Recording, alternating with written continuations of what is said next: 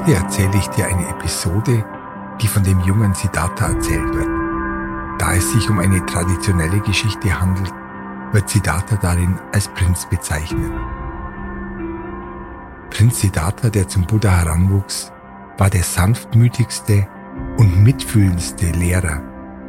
Und das war er immer. In dieser Geschichte aus seiner Kindheit kannst du sehen, dass seine Weisheit, Güte und Liebe von Anfang an offensichtlich waren.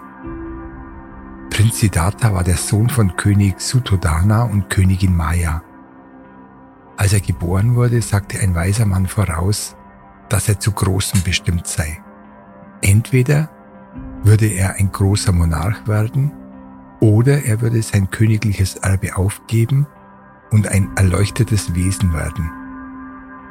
Als die Mutter der Königin kurz nach der Geburt des Prinzen starb, wollte der König nicht auch noch seinen Sohn verlieren. Er beschloss, seinen Sohn von allen äußeren Einflüssen zu schützen und der Prinz führte ein behütetes Leben. Das Leben des jungen Siddhartha drehte sich um den königlichen Palast und alle seine Lektionen wurden ihm innerhalb seiner Grenzen beigebracht. Eines Frühlingsmorgens beendete Siddhartha seinen Unterricht und spielte im Garten des Palastes. Ein Schwarm Schwäne glitt durch den blauen Himmel über ihm. Plötzlich ertönte ein durchdringender Schrei und Siddhartha blickte auf, um zu sehen, wie einer der Schwäne blutend auf den Boden fiel. Der Prinz eilte zu der Stelle, an die der Vogel gefallen war. Er sah, dass ein Pfeil einen seiner Flügel durchbohrt hatte und der Vogel sich vor Schmerzen krümmte. Ohne zu zögern zog Siddhartha den Pfeil aus dem Flügel. So, jetzt ist er entfernt, flüsterte er dem Vogel leise zu und streichelte seinen Kopf. Mal sehen, wie wir dich wieder flicken. Er sammelte ein paar Kräuter aus dem Garten und machte eine Paste, die er auf die blutende Wunde auftrug. Dann riss er ein Stück seines Obergewandes ab und wickelte den Schwan vorsichtig damit ein. Hey, Siddhartha, gib mir den Schwan, er gehört mir, kam eine Stimme von hinten. Siddhartha drehte sich um und sah seinen Cousin Devatuta, der ihn mit sonnigen Augen anschaute. An seiner Schulter hing sein Köcher voller Pfeile und er hielt mit einer Hand den Bogen. Ich habe den Schwan abgeschossen, also gehört er mir. Gib ihn her, rief er. Nein, antwortete Siddhartha, während er den verwunderten Schwan trug und sich vom Boden erhob. Dieser Vogel gehört in die Lüfte, wo er frei umherstreifen kann. Du hast keinen Anspruch auf sein Leben. Devadutta hatte nicht erwartet, dass sein sanfter Cousin so hartnäckig widersprechen würde. Wie konnte er es wagen? Was? Hast du deine Lektion nicht gut gelernt, Siddhartha? Kennst du nicht die Gesetze in unserem Land? Der Jäger hat das Recht auf seinen Schuss. Natürlich kenne ich die Gesetze unseres Landes, aber in diesem Fall ist der Schwan noch nicht tot. Er hat jedes Recht auf Leben. Ich will ihm helfen, wieder gesund zu werden. Prinz Siddhartha schaute seinen Cousin ruhig an als er mit dem Vogel zum Palast ging. Devadutta war wütend. Er war schon immer ein jähzorniger Junge und seine Geduld ging langsam zu Ende. Bald kamen seine Freunde, die mit ihm auf der Jagd gewesen waren, zu ihm. Schau, meine Freunde werden für mich bürgen und es bezeugen, sie haben gesehen, wie ich den Vogel abgeschossen habe, rief Devadutta. Siddhartha betrachtete die Gruppe von Jungen freundlich und lächelte. Natürlich bestreitet niemand, dass du den Schwan geschossen hast, Devatuta.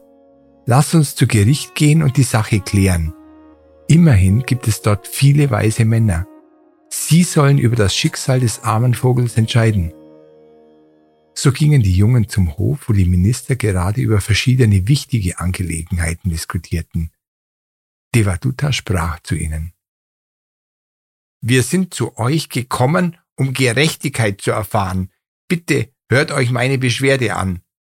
Die Minister betrachteten die Jungen mit Nachsicht. Was konnte so wichtig sein, Was konnte so wichtig sein, dass sie die Angelegenheit regeln mussten? Ich habe den Schwan geschossen, den Siddhartha in seinen Armen hält. Er gehört mir, donnerte Devatuta wütend. Ja, das tut er, stimmten die Minister zu. So sagt es das Gesetz unseres Königreichs. Aber nur, wenn er tot ist, sagte Siddhartha. Dieser Schwan ist nur verwundet, nicht tot. Ich versuche zu helfen, seinen gebrochenen Flügel zu heilen. Der Schwan hat ein Recht zu leben und gehört niemandem. Sein Vater, König Sutodana, war ebenfalls am Hof anwesend, sagte aber nichts. Schließlich war Siddhartha sein Sohn. Doch an diesem Punkt der Diskussion mischte er sich ein. Ich habe heute Morgen einen weisen Mann getroffen und ihn an den Hof geholt, denn ich denke, dass es uns allen zum Wohlergehen gereichen wird, wenn wir auf seine weisen Worte hören. Lasst uns ihn nach seiner Meinung fragen. Dann wandte er sich an einen alten Mann, der neben ihm stand. Das Gesicht des Mannes leuchtete mit einem Strahlen, das von Wissen und Reinheit der Seele herrührt. Der Prinz hat recht, sagte der alte Mann. Der Schwan verdient es frei zu sein, und sein Leben gehört ihm selbst. Niemand kann ein Eigentumsrecht an ihm geltend machen. Hat er es nicht verdient, zu seiner Heimat und seiner Familie zurückzukehren? Prinz Siddhartha sagt, dass er ihm nur helfen will, damit er wieder fliegen kann. Er soll den Vogel behalten. Die Minister sahen sich gegenseitig an. Der alte Mann hatte recht. Sie nickten zustimmend mit dem Kopf. Es ist also abgemacht, Siddhartha. Du darfst dich um den Schwan kümmern, entschied König Suttodana und lächelte seinen edlen Sohn an. Nach ein paar Wochen brachte Siddhartha den Schwan, der sich nun vollständig erholt hatte, in den Garten. Er hielt ihn sanft in den Händen und öffnete seine Handflächen. Geh, mein Freund, es ist an der Zeit, dass du dich deinen Gefährten anschließt. Der Schwan schlug mit den Flügeln und flog in die Höhe. Plötzlich tauchten wie aus dem Nichts zwei weitere Schwäne auf. Sie waren gekommen, um ihn nach Hause zu führen.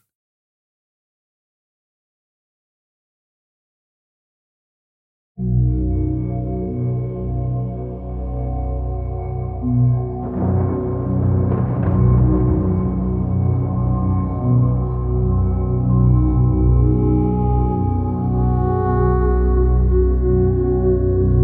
es dir bequem und schließe deine Augen.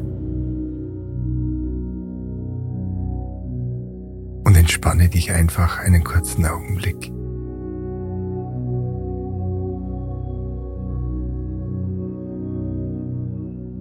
Nirgendwo hingehen, nicht bewegen. Lass einfach alle Sorgen und jede Bewegung los. kannst spüren, wie du atmest.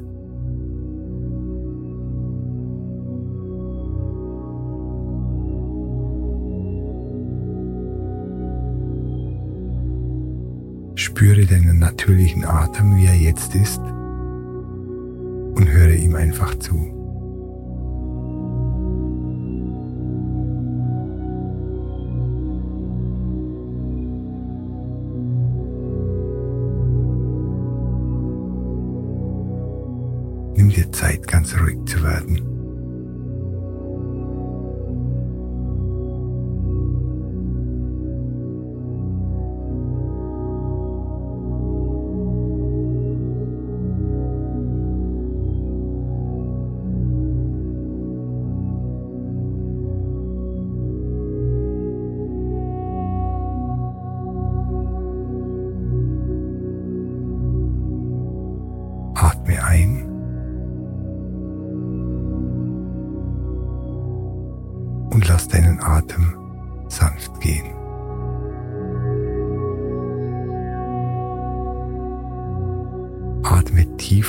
langsam in deinen Bauch ein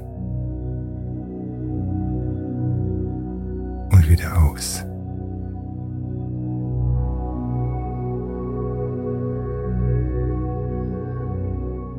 Spüre, wie sich dein Bauch hebt.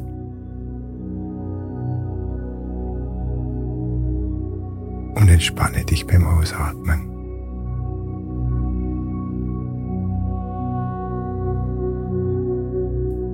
Atme ein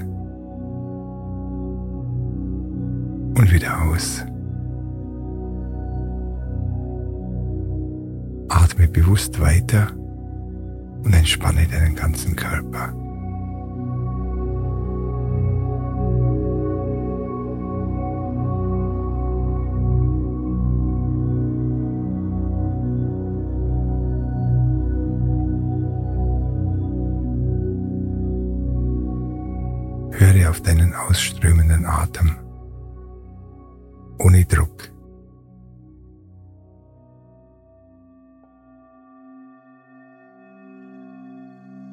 Ausatmen ist, als würdest du das Universum gebären.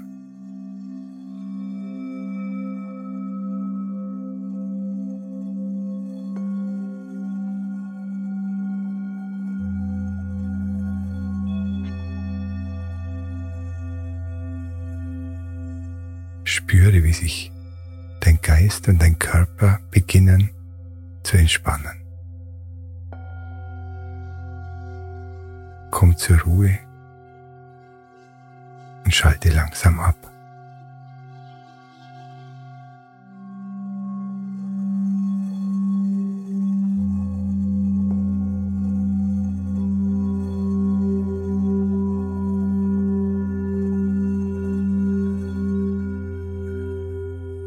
Wenn du irgendwelche Gedanken hast, lass sie einfach durch deinen Geist treiben wie wunderschöne Wolken, die über einen klaren blauen Himmel ziehen.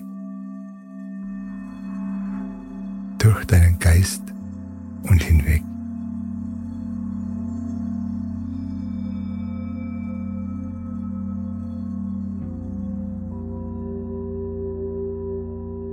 Während du dich entspannst, tiefer,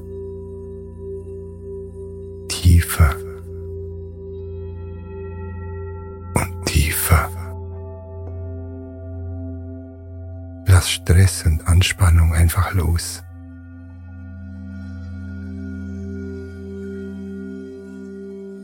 Lass die Sorgen und Zweifel los. Du hast heute viel gesehen und gehört. Jetzt ist deine Zeit, um dich zu entspannen. Du hast heute viel nachgedacht, geredet und getan. Du hast dir jetzt deine Ruhe verdient.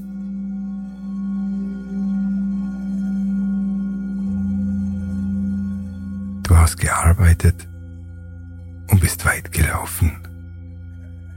Für heute hast du genug getan. Du kannst jetzt in aller Ruhe loslassen und diesen friedlichen, ruhigen Moment genießen. Danke, dass du hier bist.